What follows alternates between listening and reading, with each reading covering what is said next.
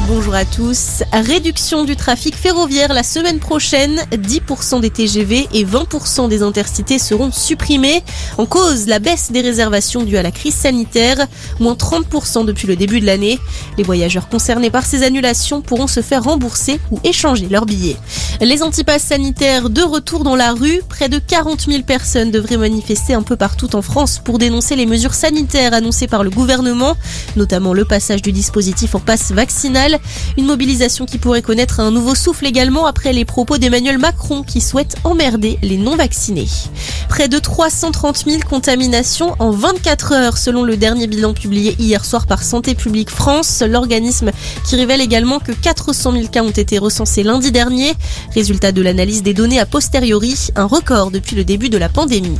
Dans le reste de l'actualité, un homme placé en garde à vue hier à Fréjus, il s'est présenté à la gendarmerie avec la tête et les parties génitales d'un homme coupé. Il a avoué avoir commis un meurtre. Le mis en cause était déjà connu des services de police. Il devra subir un examen psychiatrique. Selon le parquet de Toulon, le mobile du crime est encore incertain.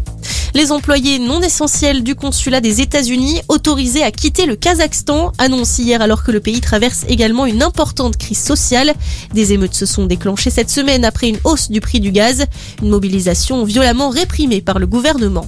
Retour en France où le CBD n'est pas un produit stupéfiant, c'est ce qu'annonce le Conseil constitutionnel quelques jours après la publication d'un arrêté interdisant la vente et la consommation de la fleur de chanvre contenant du CBD, cette molécule du cannabis sans effet psychoactif est autorisée sous certaines formes en France, contrairement au THC. Et puis le football, l'Olympique de Marseille brise la malédiction et s'est imposé hier soir à Bordeaux. Score final 1-0 pour cette 20e journée de Ligue 1. Les Marseillais n'avaient plus gagné sur la pelouse girondine depuis 44 ans. Passez une excellente matinée.